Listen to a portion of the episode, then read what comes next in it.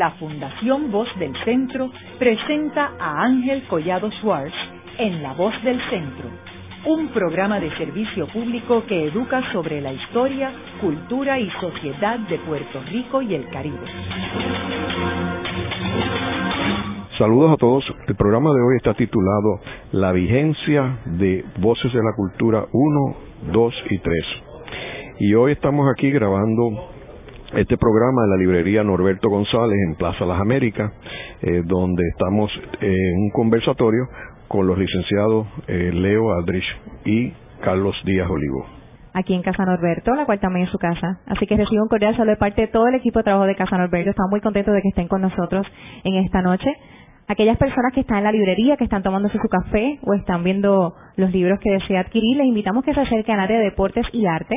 En este momento vamos a, a comenzar un conversatorio que además de que va a estar espectacular es gratis, así que usted se puede acercar libremente para que entonces esté aquí y comparta con nosotros. Aquellas personas que están ya en el área de presentación, si van a tomar fotos y videos lo puede hacer, está permitido, nos encanta que lo haga, pero sí les invitamos que lo busquen en todas las redes sociales como Casa Norberto, para que de esta manera, si va a subir las imágenes, va a subir las fotos o los videos, nos pueda etiquetar, o sea, check-in como que estuvo aquí con nosotros y sigamos creciendo en esta comunidad.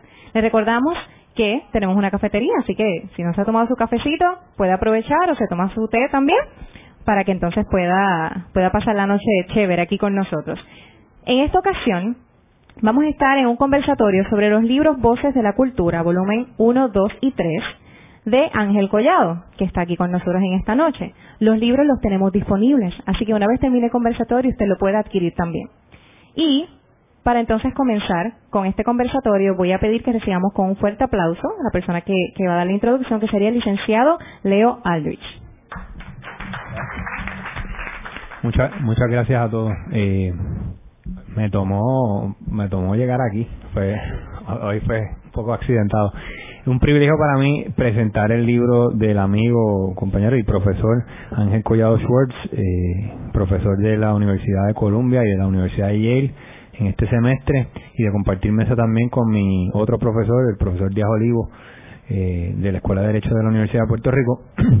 una de las cosas que yo conversaba con Carlos en una ocasión, como ustedes saben que hace radio todos los días, es lo efímero que es la radio, lo, lo, lo, rápido que se va, como, como el humo. Puede ser algo de mucha sustancia y sin embargo eh, es, como dije, efímero y que lo escrito pues tiene una se consigna como un registro como un registro histórico como un registro eh, de la vida de, de, una sociedad. Y pues quisiera empezar por ahí Ángel. No no sé si esa era la intención tuya eh, trasladar mudar lo que puede ser efímero en una revista radial, que es simplemente palabras que se comparten, que se intercambian entre una parte, entre el entrevistado y el entrevistador, y querías reducirlo escrito precisamente para que haya una constancia histórica. No sé si era ese tu propósito principal al trasladar la palabra hablada a la escrita. Eh, buenas noches a todos. Eh, definitivamente el objetivo principal era ese, porque el proyecto de la voz del centro es un proyecto que comenzó en el 2001 y se creó la fundación en, ese momento y es una fundación sin fines de lucro y hay un programa de radio que se transmite todos los domingos a las 7 de la noche. De hecho, esta presentación se va a transmitir dentro de unos domingos eh, por WKQ en Puerto Rico y en Nueva York. Se han transmitido 806 programas y están todos disponibles en el portal La Voz del Centro. O sea que desde el 2002 se está transmitiendo. Y cuando lo que hicimos fue, como hay una eh, entrevistas tan valiosas, pues se convirtieron en una forma gráfica y a la misma vez se convirtieron en, un medio permanente, visual. Que en el caso de, los programas de radio también son permanentes, porque hay, hay un archivo virtual que está en el Internet y están los 806, 10 programas disponibles para todo el mundo gratis, no tiene que pagar. Así que, eh, y a esto se añade un detalle importante, que es que se hizo una investigación en términos de la gráfica y por eso hay una cantidad de fotos, mapas, obras de arte que complementan el contenido de la entrevista. Eh, también te quería comentar lo siguiente, eh, la, la palabra escrita, que ¿cómo tú decides escoger a las personas que vas a entrevistar? Y, y, y, refraseo más.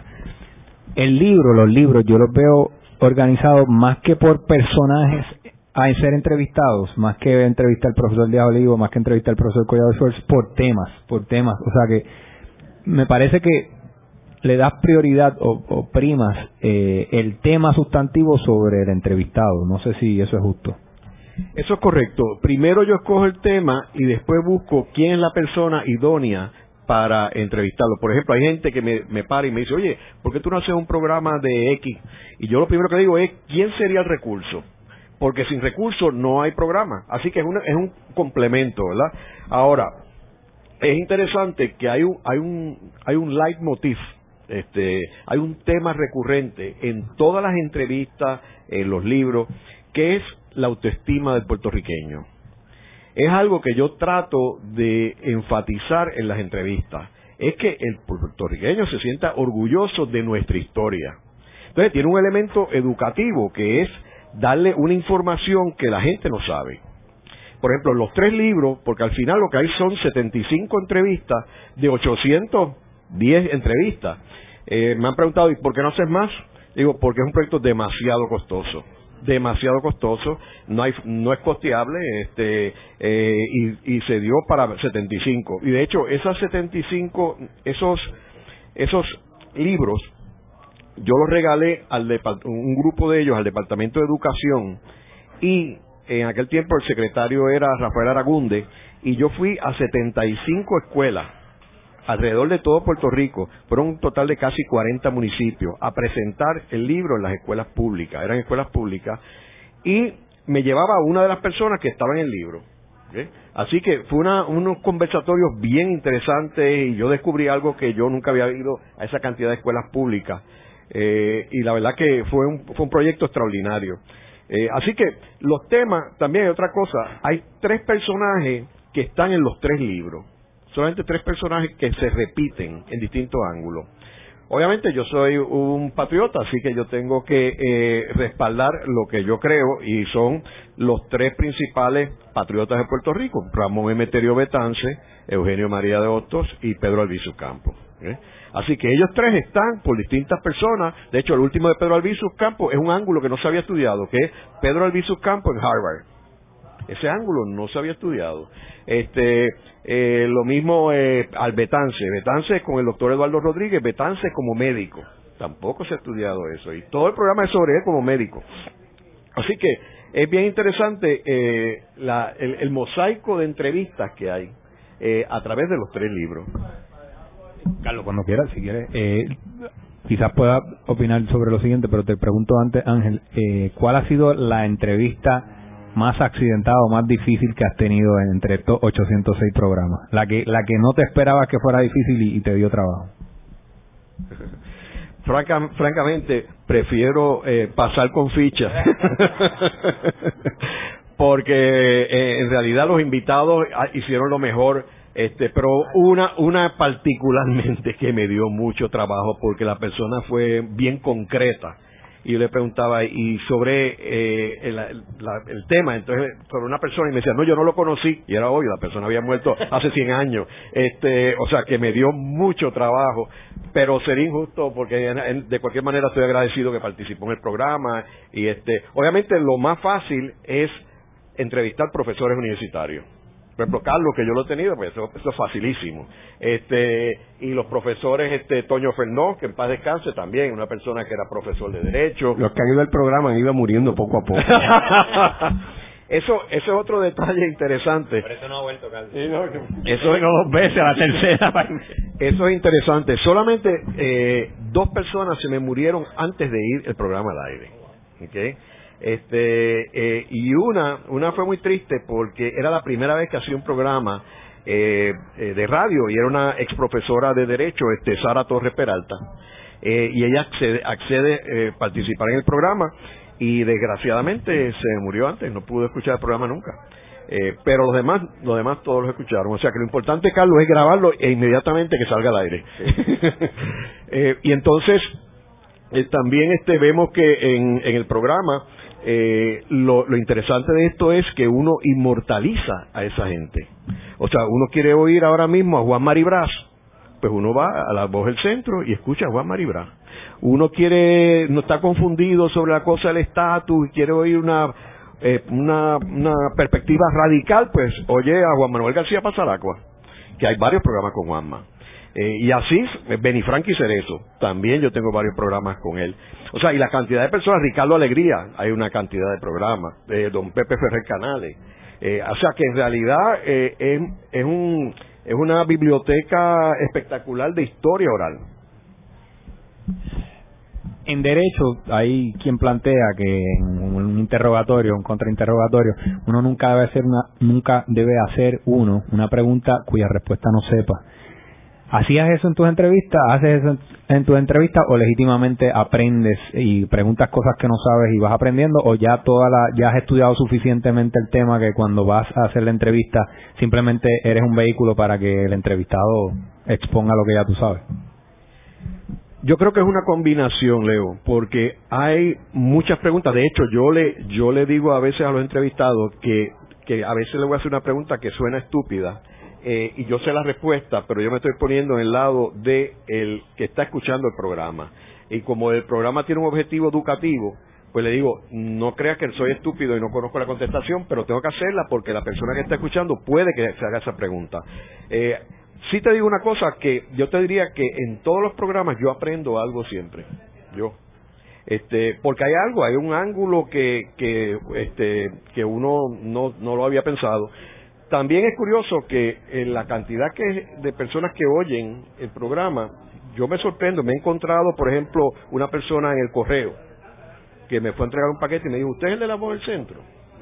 Yo no esperaba que lo oyera eso. Me he encontrado un sitio, la persona de, de, del estacionamiento de un condominio, que también, yo era un domingo y estaba oyendo mi programa.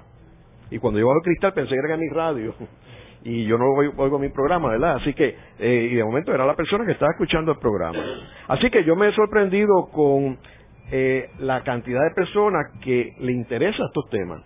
Obviamente hay algunos temas que no les atrae a personas, por ejemplo, yo, hice una serie sobre medicina, y entonces a la gente no le gusta, a algunos les gusta hablar de eso de medicina, este, eh, otros en un momento dado hacía de psicología, cuando yo presidía la Universidad Carlos Albizu. Así que en realidad eh, es una mezcla y no todo el mundo le puede gustar todos los temas. Y yo parto de esa premisa. Pues mira, eh, yo estoy bien contento de estar aquí.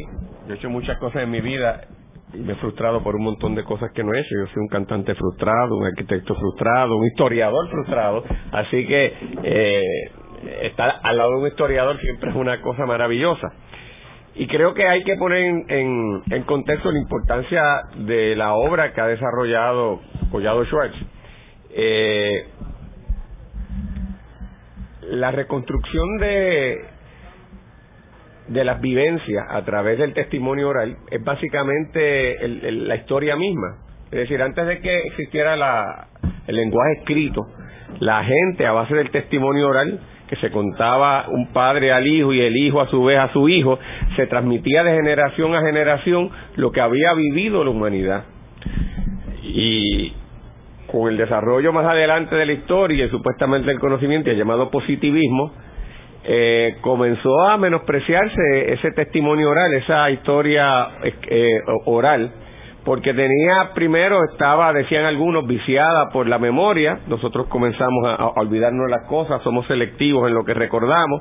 Está plasma está cargada del subjetivismo que todos tenemos cuando escogemos alguna cosa y lo obviamos.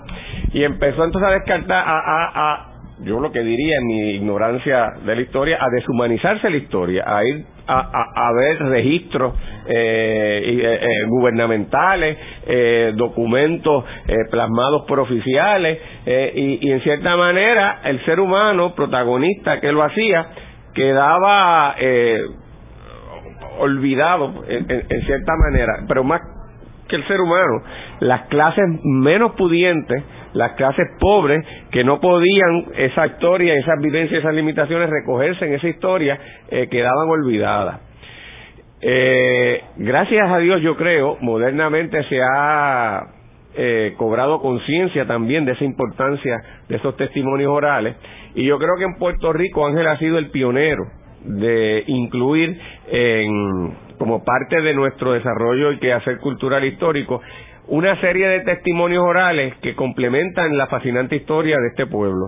Eh, a través de unas entrevistas de diferentes personas de diferentes quehaceres, creo que Ángel Collado ha, ha identificado ángulos, esquinas de nuestra historia que aún los que la habían trabajado desde el punto de vista científico y con detalle se les había olvidado.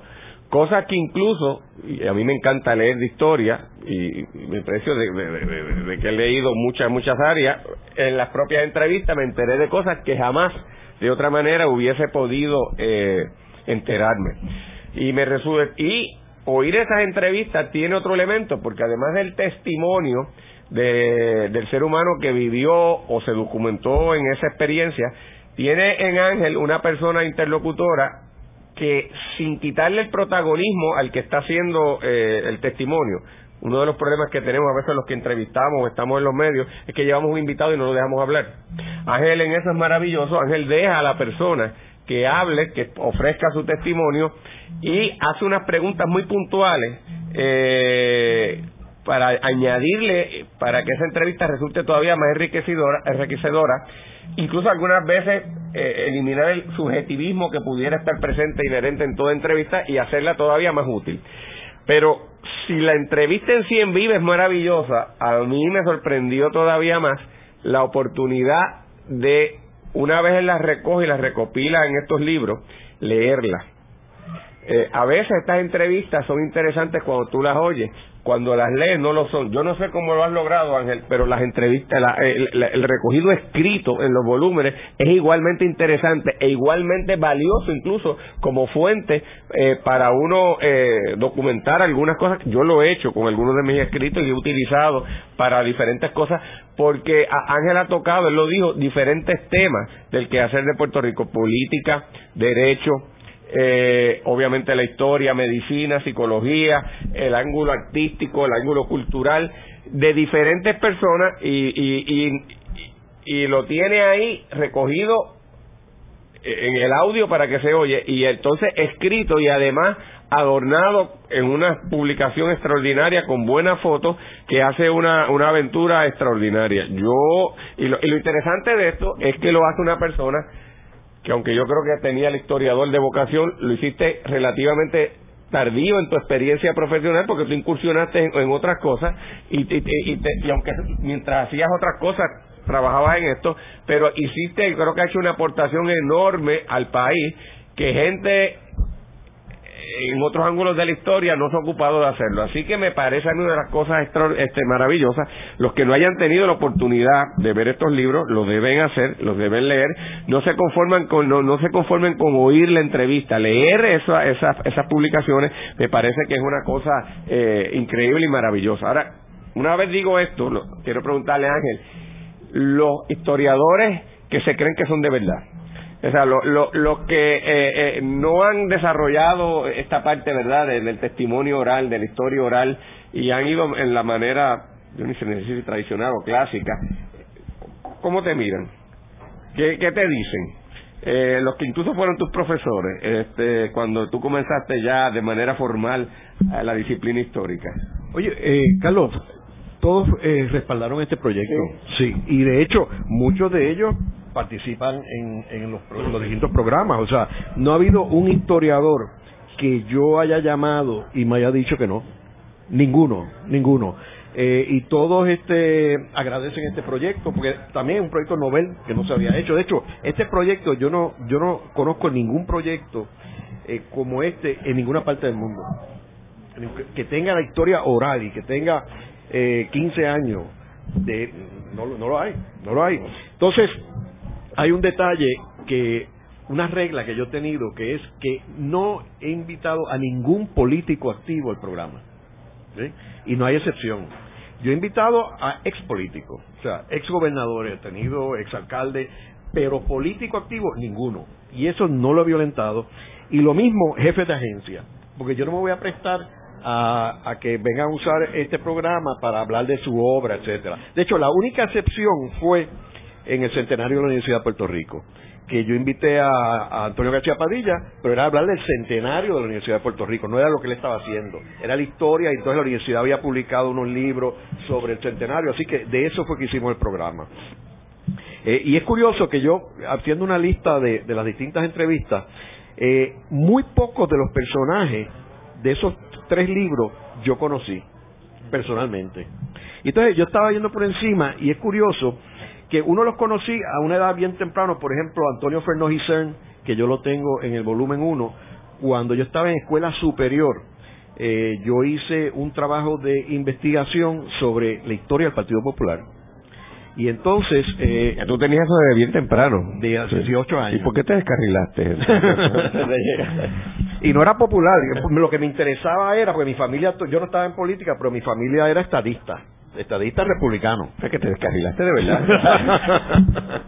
y entonces yo tenía la curiosidad del Partido Popular, porque en, mi casa pues odiaban al Partido Popular. y yo vivía cerca del Partido Popular allí en Santurce. Eh, así que decidí hacer el trabajo sobre el Partido Popular. Y entonces entrevisté a dos personas. Uno fue Antonio Fernández Gisern, porque Manolete Fernó es contemporáneo conmigo, es un par de años mayor que yo. Este, aunque se pinta el pelo y eso, en el caso de Manolete, pero es dos años mayor que yo. Este, y entonces este, él me consiguió a su papá. Entonces yo fui a su casa allí una tarde y lo entrevisté. Y segundo, Vicente, eh, Vicente G. Polanco.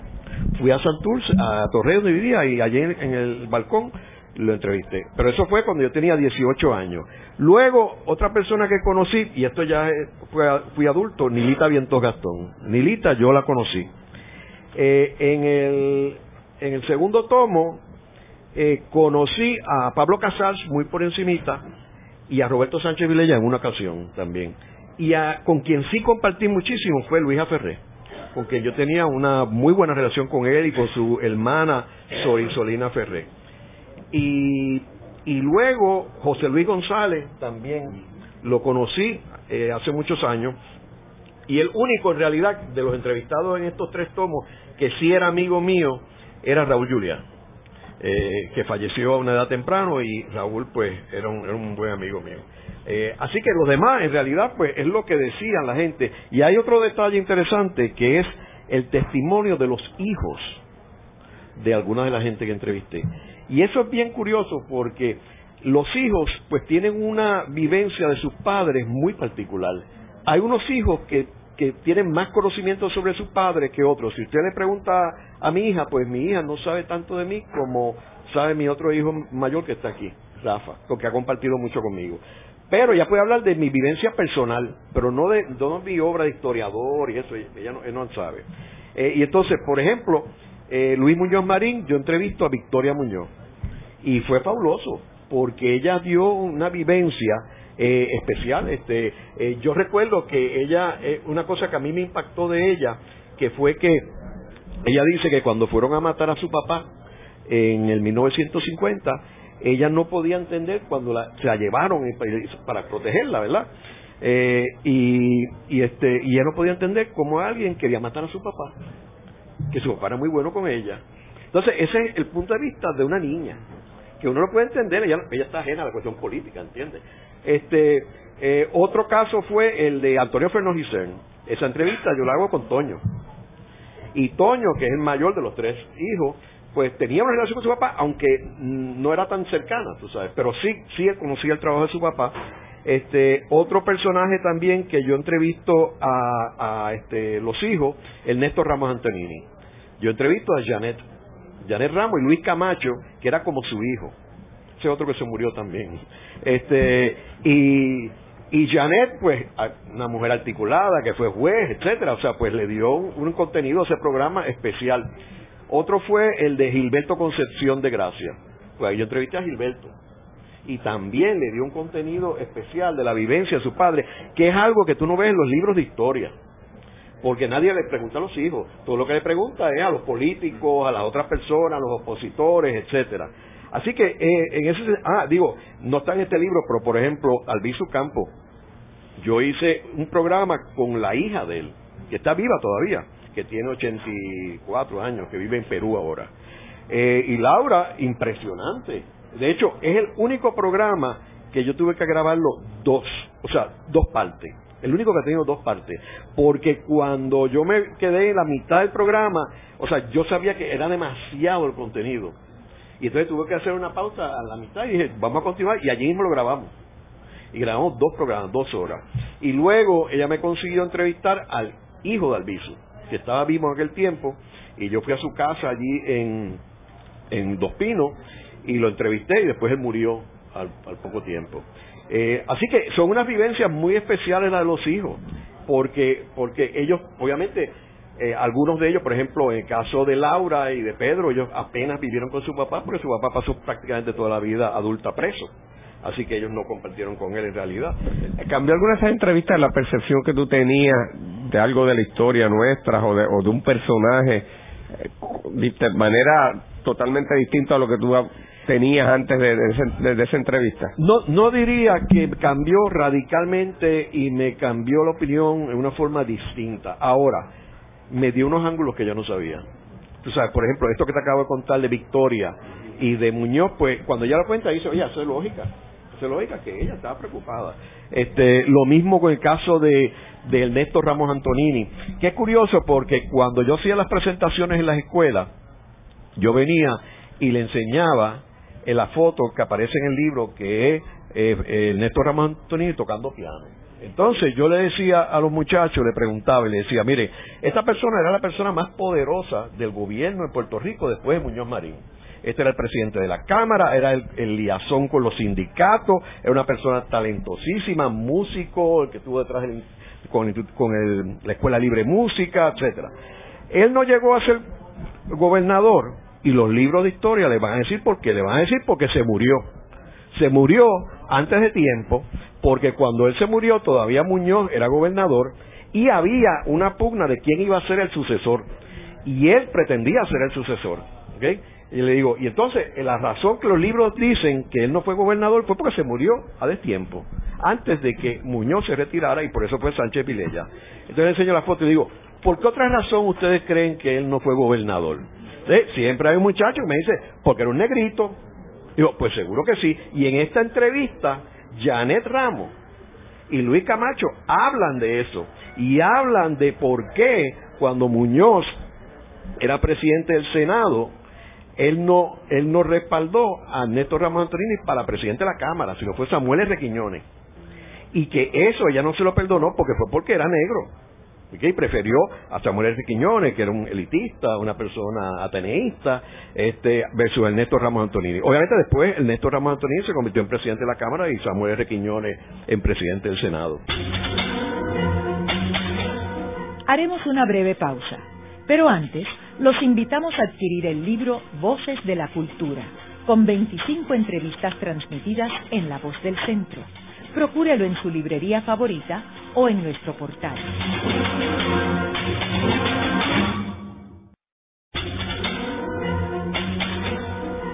Continuamos con la parte final de La Voz del Centro con Ángel Collado Schwartz. Pueden enviarnos sus comentarios a través de nuestro portal www.vozdelcentro.org. Ángel, hay algo que dijo Carlos que quiero volver a ello, que es que lograste que las entrevistas en el papel tuvieran el mismo, mantuvieran el dinamismo. Pero ¿no te pasó que en las entrevistas, por la diferencia en la modulación de voz, en el intercambio eh, que se da propio de la dinámica humana, se pierda algo de eso al reducirlo a escrito? Eh, eh, eso por una parte, y a Carlos, a ti te quiero preguntar, el, ¿cómo comparas, pues, una pregunta periodística, cómo comparas el la radio que tú haces, que es diaria, que es de temas contemporáneos, con la radio que hace Ángel, que es una revista radial realmente y que busca ser más atemporal. Eso ¿verdad? lo, planteo ahí para que ustedes lo tomen. Bueno, eh, creo que es totalmente distinta porque Ángel está haciendo, me parece a mí, un trabajo de una documentación además eh, que, que, trasciende el mero momento en que ocurre la entrevista eh, y, con plena conciencia de, de, unos ángulos, como decía, que él quiere explorar y desarrollar y cultivar.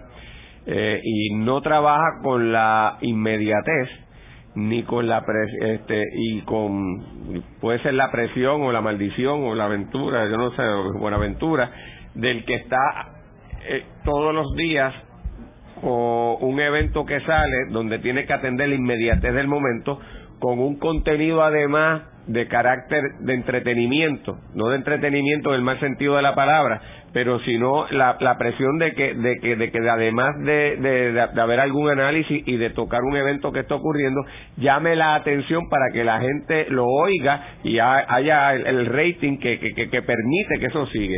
Eso impone una limitación enorme que ciertamente cuando estás desde el ángulo del historiador, pues tiene una, una, una, una, una libertad, eh, me parece a mí, distinta, pero a la misma vez es un reto, porque ciertamente eh, como un evento que pudiera ser tedioso, como un evento que parecería intrascendental, como un evento que lo ha tocado tantas personas, tú le añades otro ángulo distinto. Así que me parece que cada cosa tiene su, su, su particularidad y cada una tiene, tiene su, su, reto.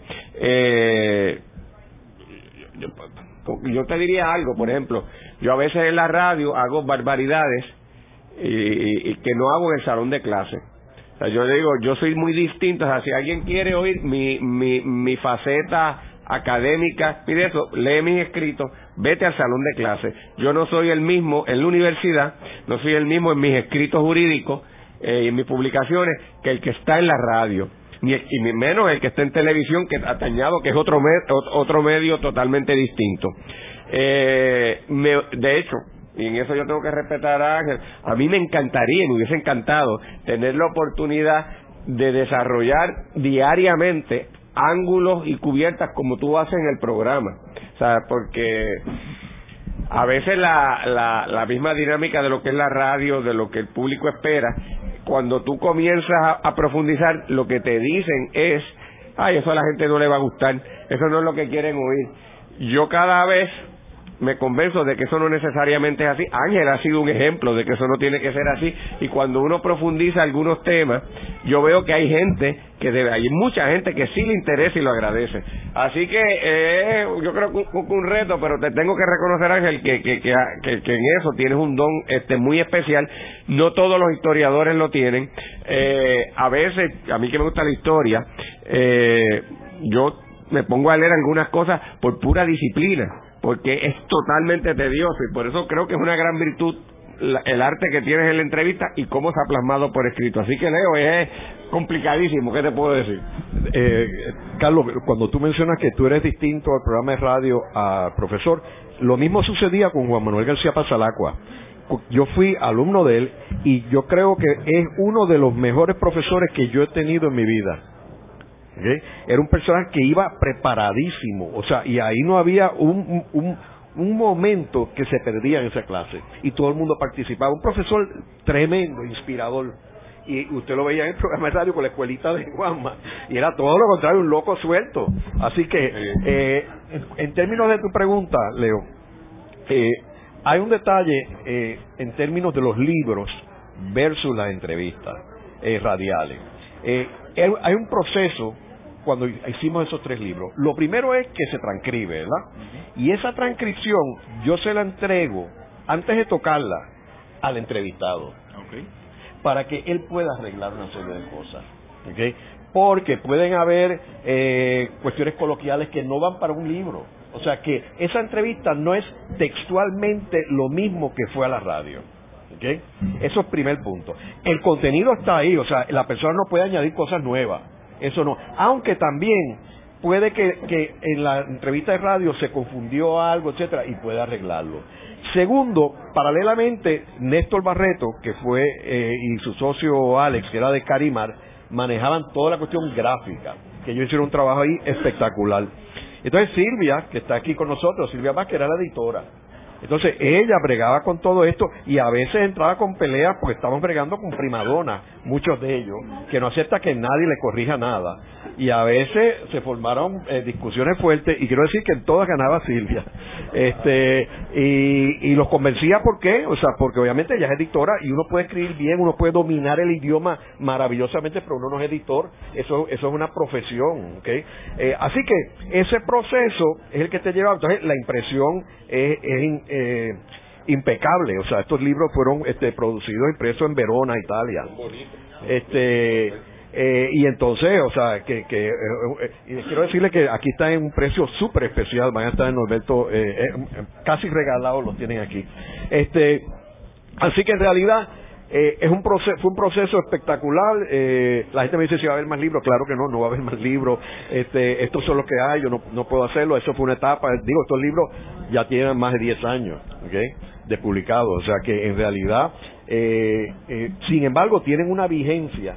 Cuando uno los lee, este, y yo revisándolos en estos días, eh, la verdad que, que están inmortalizados esos héroes.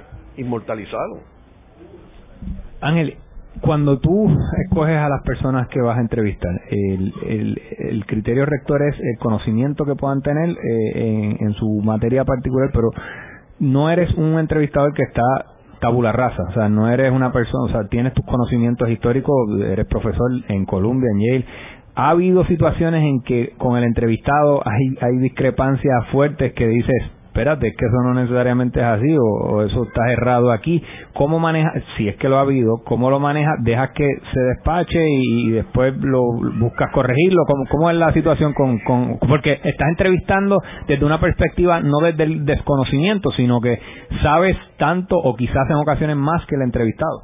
Sí, primero yo respeto las opiniones de ellos, que quizás yo no estoy de acuerdo con ellos y yo lo respeto y yo no entro, el, objetivo del programa es uno educativo, no es ni yo convencerlo a él, ni entrar en una polémica. Yo no entro en polémica con nadie. He tenido, muy, muy pocas ocasiones, he tenido unas situaciones donde tiene una persona que el, punto de vista de él es diametralmente opuesto al mío.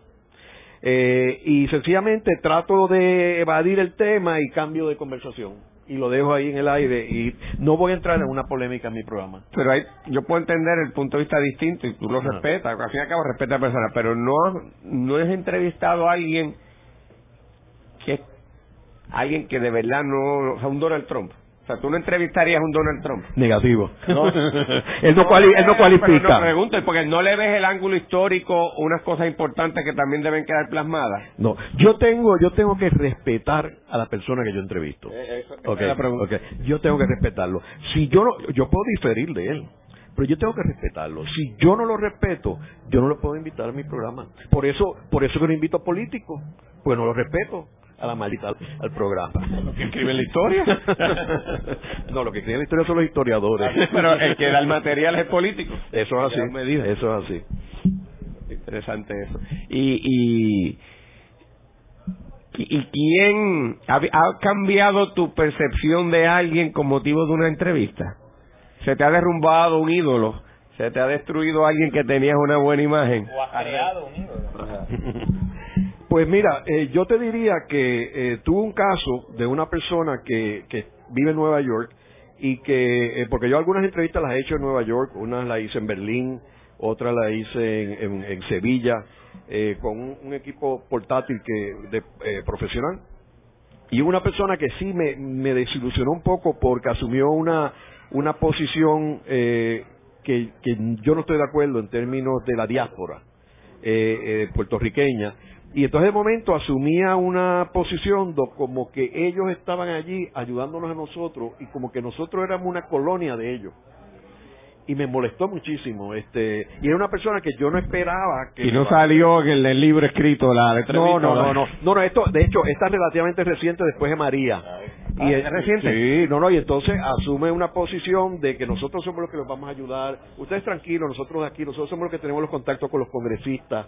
Este, y, y no me gustó. No me gustó eso y lo que hice fue cambiar el tema. Empecé a hablar de otra cosa. Ángel, y, como tú has tenido la oportunidad de entrevistar gente de diferentes generaciones, eh, esos personajes, ah, ¿hay diferencias realmente entre los esas más antiguos que tuviste la oportunidad de entrevistar con los nuevos personajes que has entrevistado o siempre hay los mismos elementos en común no. ¿Hay algo que añoras en esa, algo que aprecias en los nuevos o, realmente es indiferente el, la persona, el, momento en que vivió? Por ejemplo, si tú te coges las entrevistas de Juanma, eh, García Pasalacua, son entrevistas impecables y serias. Es el profesor, de momento es el profesor de la universidad y no el comentarista de radio.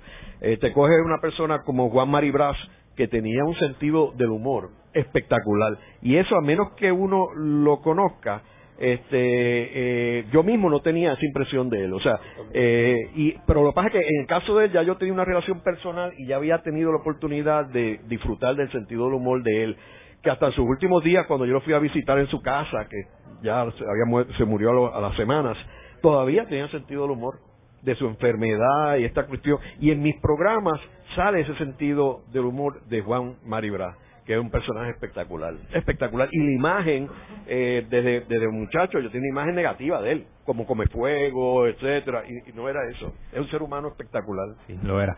Ángel, yo te hice esta pregunta en una cena, pero te la repito ahora aquí en público. Este, eh, el, el, el estado de situación de el estado actual, ¿cómo tú ves el estado actual de la historiografía en Puerto Rico, de la gente que hace historia, que estudia historia, que escribe libros de historia, que analiza la historia, eh, es, es un campo de la academia o del hacer cultural que está sólido o que está totalmente abandonado o algo en entre medio. Bueno, fíjate, yo yo creo que eh, aquí hay una oportunidad para mejorar enorme en términos del campo de la historia. Yo creo que, eh, de hecho, como dijo Carlos, yo empiezo a, a compenetrarme en el mundo de la historia a una edad ya avanzada.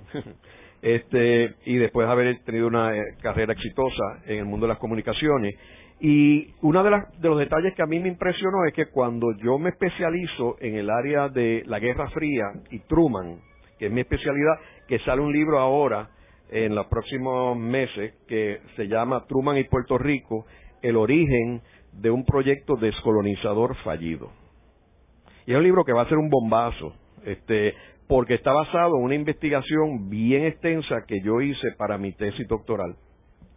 El libro no es la tesis, porque el libro es mucho más allá que la tesis, pero que, que va a cambiar la perspectiva de qué fue lo que pasó en Puerto Rico durante esa época. Entonces, lo que me está interesante, que cuando yo hago, hago esta investigación, digo, ¿por qué aquí no ha habido más historiadores investigando este periodo que es crítico para tú entender el presente de Puerto Rico y el futuro.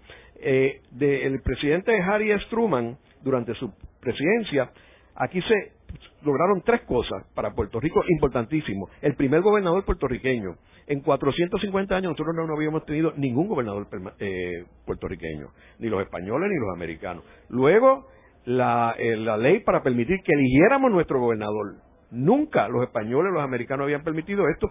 Y tercero, el Estado Libre Asociado, con todas las imperfecciones, era un cambio de la colonia clásica en ese momento que teníamos. Después de eso, no ha pasado absolutamente nada. Nada ha habido aquí desde el 1952. Entonces digo, ¿y por qué nadie se ha puesto a estudiar esto? Y digo, y yo tengo programas aquí de los indios y de los españoles, y hay una cantidad de amigos míos, este Pancho Moscoso es espectacular, el mismo Ricardo Alegría, pero eso es un periodo bien de atrás. Yo creo que hay que meterle una inyección a estudiar este periodo y la relación de los de los este de Puerto Rico con los Estados Unidos. Por ejemplo, en mi en mi curso en, en Colombia y en Yale, yo tengo un syllabus que yo creé con lecturas específicas en inglés. Obviamente los cursos son en inglés. Y es curioso que no hay un libro que plasme la historia de Puerto Rico desde 1898 hasta ahora que no sea el libro de Trías Monge, que es un libro desde el ángulo más jurista, y el de Bernabe y Ayala, que, que es más, protiene muchas partes de la agricultura, de la literatura, porque ese es el trasfondo de ello. Sí. Entonces, yo lo que estoy haciendo, y de hecho, en Colombia está interesado en que yo escriba esa historia, que es el curso mío desde el 1898, y lo interesante es que yo he estado haciendo investigaciones, eh, por ejemplo, en el New York Times. Todo lo que el New York Times publicó de Puerto Rico desde 1898 y he visto, he descubierto cosas que yo no sabía y nadie sabía. Cada vez que yo descubro algo nuevo, porque debido a que esta es mi, mi segunda vida profesional, yo por ejemplo llamo Rodríguez Beruf, que es un historiador de primero, le digo, Jorge, ¿tú sabías esto? Y cuando Jorge me dijo, yo no sabía esto, y bingo. O sea, he descubierto algo que nadie sabía. yo creo que con Truman, y tú has trabajado más, eh, en realidad lo que pasa es que Truman era un presidente que nadie esperaba que llegara presidente, no era un presidente clásico, era un ciudadano común y corriente, no tenía educación formal, no era un tipo alto y bien parecido. Eh, hablaba este medio, este tampoco era, una voz muy muy muy muy, particular. Eh, y no era, de hecho no era un político clásico en el sentido de la palabra. Eh, y, y, en, y en el momento en que ejercía la presidencia no era ni apreciado ni por los historiadores ni por los comentaristas hubo una reflexión posterior de, Truman como figura eh, en donde se ha reivindicado y, y, y, y, se vio que tenía una sapiencia enorme y, tomó una, no con Puerto Rico, tiró una bomba nuclear, votó a MacArthur, eh, que reconoció a Israel, eh, unificó el ejército eh, integrando a las personas de raza negra al ejército y, un montón de cosas eh, bárbaras que el presidente supuestamente de más abolengo y de más preparación no lo hicieron. Yo creo que algo de eso puede que en Puerto Rico también ocurriera. No era la figura eh, carismática, no es la figura llamativa, eh, eh, y, tal vez eso explique en parte eso, no sé. Pero fíjate, que yo estoy analizando, no desde el punto de vista... eso no, tal vez no lo han, no lo han tocado. pero fíjate, yo no lo estoy... Este comentario que yo hice, no desde el punto de vista de Harry S. Truman. con respecto a Puerto Rico, porque no le, no le interesaba a él. Sí, pero estoy hablando de que desde el punto de vista de Puerto Rico, un historiador puertorriqueño, el periodo más importante es ese periodo del 45 al 52. Pero, pero, pero te digo yo, pues, que Ah, Roosevelt tenía un glamour y te lo tocan eh, con el nuevo trato y los programas de Puerto Rico. Eisenhower era un militar y te lo tocan. Kennedy era el Camelot y eso sí te los tocan. Eh, pero, pero tal vez yo creo que es eso mismo. La figura resulta oscura para alguna gente. Ok, pero yo lo que estoy hablando, Carlos, es lo que sucedió en Puerto Rico. Olvídate del personaje, Roosevelt, Truman, etcétera, Kennedy. Lo que pasó durante esos años no ha vuelto a pasar ni antes Porque yo lo que creo es que el historiador queda también matizado en su selección de la historia por los personajes a quien simpatiza y le llama la atención. Mala, mala, mala, mala, cosa. Entonces, pues me parece que se enamoran de unos personajes eh, eh, y, lo, y trabajan el aspecto que rebota sobre Puerto Rico con el personaje y tal vez un personaje que no llama la atención, tú lo que estás haciendo, que me parece que es importantísimo, la trascendencia que tuvo para Puerto Rico y que ha quedado inexplicablemente no trabajado con la profundidad que debería. Pero Carlos, eh, tú, que siempre te identificas a ti mismo como capitalista, eso tiene todo el sentido del mundo. Si hay un, un personaje histórico que va a trascender y va a ser mejor visto y va a generar más simpatías, pues evidentemente va a tener un mayor público y una mayor audiencia y el historiador busca eso también, supongo yo. Hay, hay otro detalle, por ejemplo, esto, cógete el caso de Franklin D. Roosevelt. Eh, Franklin D. Roosevelt, pues aquí se habla de él, etcétera, y, pero, pero es un hombre con contradicciones, porque él es el tipo que te nombra Blanton Winship, y te nombra después a Rexford Togwell. Dos personajes completamente opuestos. Y Winship fue el responsable de la masacre de Ponce. Entonces, él hablaba de la descolonización en una forma filosófica o romántica. Sin embargo, por ejemplo, en el caso de Puerto Rico, que está en mi libro, él como era un hombre de la Marina, él veía que Puerto Rico pertenecía a la Marina. Entonces, él hablaba de descolonización, sí, mira cómo estamos haciendo con Filipinas, pero no hablaba de Puerto Rico, evadía el tema. Cada vez que atacaban el tema de Puerto Rico, él lo evadía. Vemos también lo que él hablaba de las democracias. Él creía en las democracias, sin embargo, respaldaba a Somoza, a Trujillo, a Batista hablaba de libertades en Europa y sin embargo en el holocausto mantenía un silencio. De hecho, yo estuve ahora visitando la biblioteca de, eh, de Rupert, que es maravillosa, y tienen por primera vez toda una parte allí hablando del holocausto, de cómo él no ayudó a los judíos. Obviamente que hizo eso pues, tiene que haber sido un judío, ¿verdad? Este, eh, y es interesante porque es un lado oscuro que nadie habla, igual que la parálisis de él. En aquel tiempo nadie hablaba de él. No lo retrataban. Este, y ahora tú ves fotos de él, de hecho allí... han hecho una estatua con la silla. Eso, eso. Y yo creo que es maravilloso, hay que rescatar los personajes y ponerlo en su justa perspectiva. Eh, Truman, cuando tú estudias Truman, yo, yo quedé fascinado. Yo cuando estaba haciendo la tesis le decía a mi esposa, mira, yo, yo tengo ya que acabar esto, pues yo me acuesto a dormir por la noche soñando en Truman. Este, porque Ay, bendito, contigo hay que hacer algo, entonces. yo vivía pensando en Truman, entonces estuvimos en casa de él, entonces vimos la casa de él, la sencillez en Missouri, en Independence, Missouri, porque yo hice la investigación allí. Este, y entonces cómo él era, era una persona que las cantaba como las veía, o sea, una persona que no bullshit este, y era una persona, por ejemplo, es interesante que él, en el 1946, él veta el proyecto del plebiscito de Puerto Rico. para que no lo sepan, para que los que no saben, en ese momento eh, Muñoz Marín era el presidente del Senado y se aprueba un proyecto del plebiscito en Puerto Rico. Y en aquel momento el gobernador podía vetarlo y dos terceras partes de la legislatura podía ir por encima del gobernador, entonces iba el presidente y el presidente podía vetarlo. Y vino este Togwell y vetó el proyecto. Y la legislatura le pasó por encima a Togwell y fue a Truman. Y Truman lo vetó. Y fue tan honesto que dijo, mire, yo lo voy a vetar porque yo no creo que es justo que ustedes voten por algo que nosotros no vamos a obedecer. Nosotros tenemos nuestros planes para Puerto Rico y francamente no queremos ilusionarlos a ustedes de que ustedes va a pasar algo del plebiscito porque no va a pasar absolutamente nada. Y ha sido honesto fue, y lo dijo, y está en su comunicado de prensa. O sea que esa honestidad, él fue eh, consistente. También es increíble que él, recuerden que a él fueron a matar los dos puertorriqueños. Y sin embargo, él no mezcló eso lo más mínimo.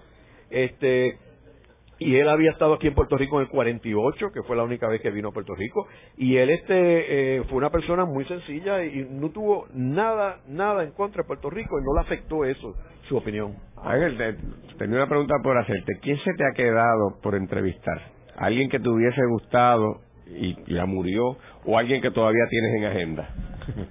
Mira, me hubiera gustado, sí, hay unas personas, por ejemplo, me hubiera encantado eh, haber entrevistado a Trias Monge no, no, no, porque el programa no estaba cuando ya se había muerto.